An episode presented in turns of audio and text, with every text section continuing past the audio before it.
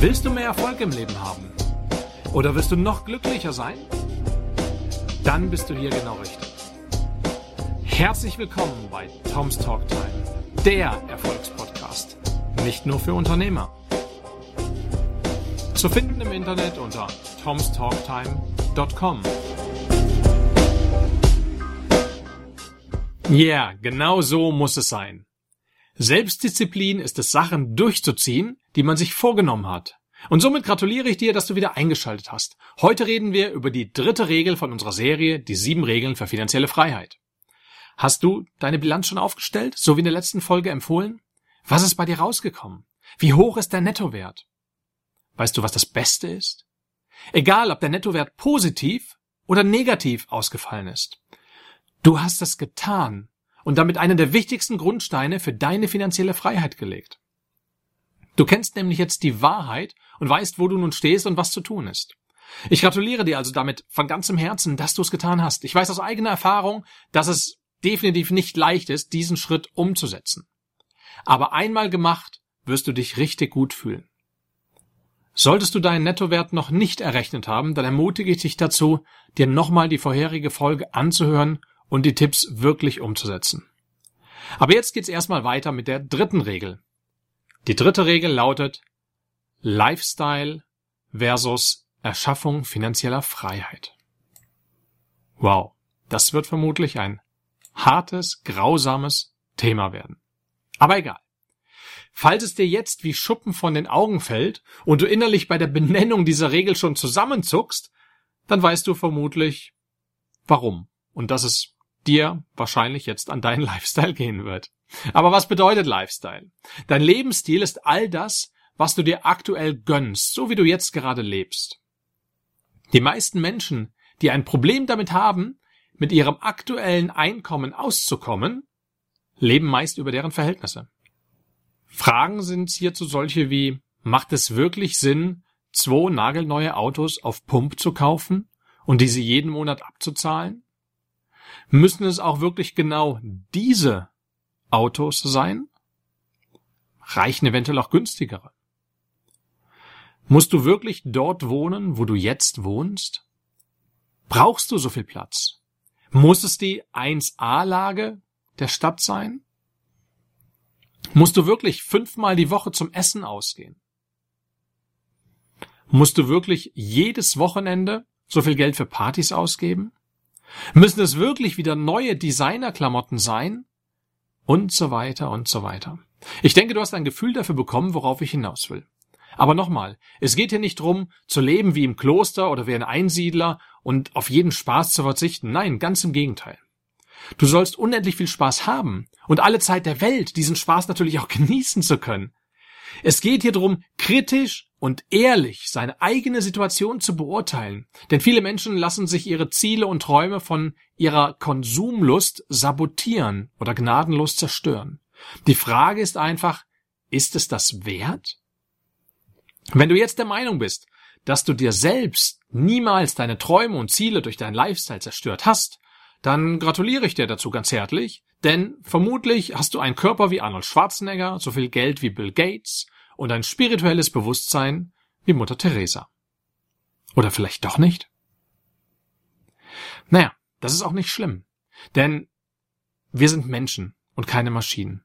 Wir machen Fehler und das ist auch vollkommen okay. Das Entscheidende ist, ob wir aus unseren Fehlern lernen oder nicht. Wenn du mit deinem Geld nicht oder so gerade nur auskommst, dann gibt es zwei Möglichkeiten, das zu ändern.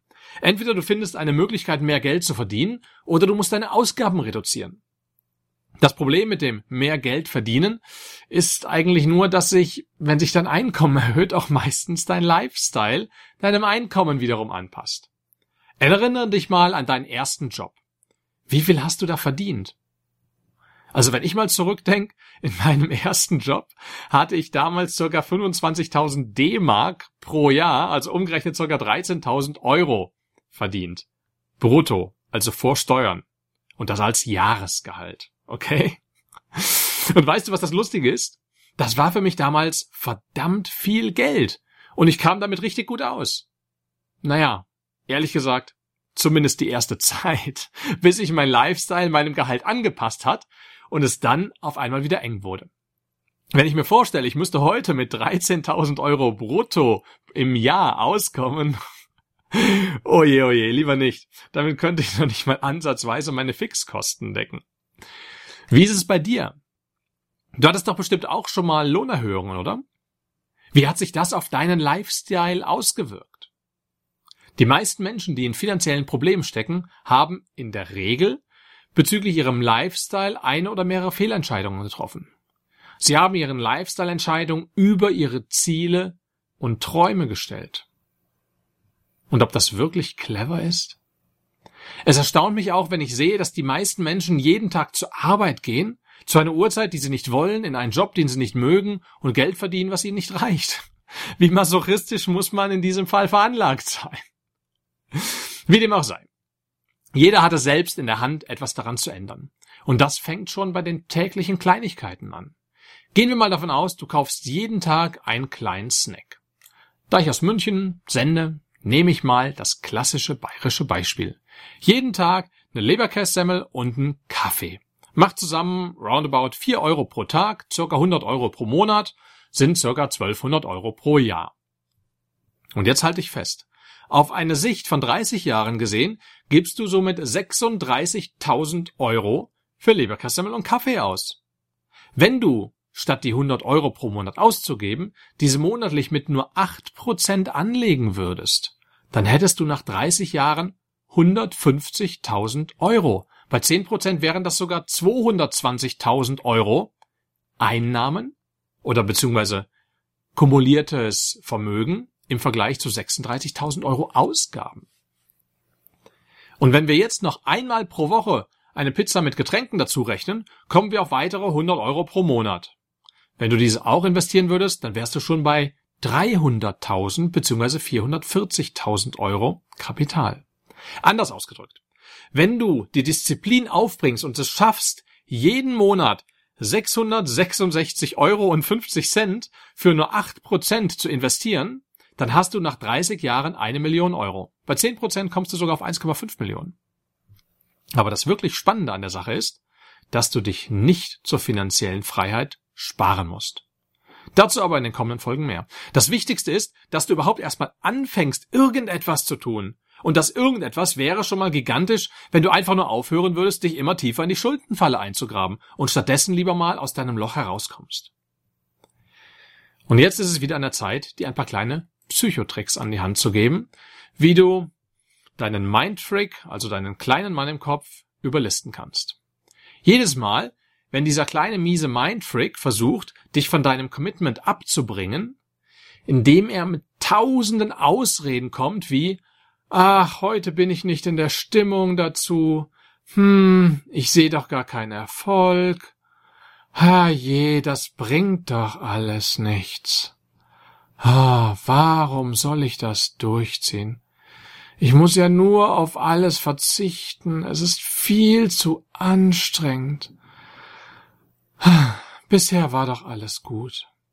Es reicht mir doch, wenn ich's morgen mache. Ich kann's mir erlauben, es doch mal nicht zu tun, oder? Und so weiter und so fort. Eine Idee, was ich meine? Jedes Mal, wenn dieser kleine dumme Mindtrick damit ankommt, stell dir einfach mal vor, dass, wenn du es heute durchziehst und dir deinen Zielen treu bleibst, kannst du anschließend direkt zu deiner Bank gehen und dir einen Scheck über eine Million Euro abholen. Dieses eine Mal also nur noch deine Sache durchzuziehen, ist also eine Million Euro wert. Würdest du jetzt sofort trainieren gehen, wenn du dafür eine Million bekommst? Würdest du jetzt gerade auf das Fastfood oder auf die Schokolade verzichten, wenn du dafür eine Million bekommst? Ich bin mir sicher, du würdest. Ein weiterer sehr motivierender Satz, um deine innere Kraft zu entfalten, kann noch folgender sein. Nur für jetzt, für diesen einen Moment werde ich es tun, noch dieses eine Mal. Aufgeben kann ich später immer noch. Wenn du deinem Verstand diese beiden Dinge immer und immer wieder sagst, wird es zu einer Gewohnheit und du merkst, wie dein Mindtrick in deinem Kopf immer leiser wird von Tag zu Tag und Tag zu Tag und die Macht über dich verliert. Erfolg wird zu deiner Gewohnheit. Und wenn du es durchziehst, dann garantiere ich dir, eines Tages wird der Tag kommen, wo du deine Millionen auf dem Konto hast und finanziell frei bist.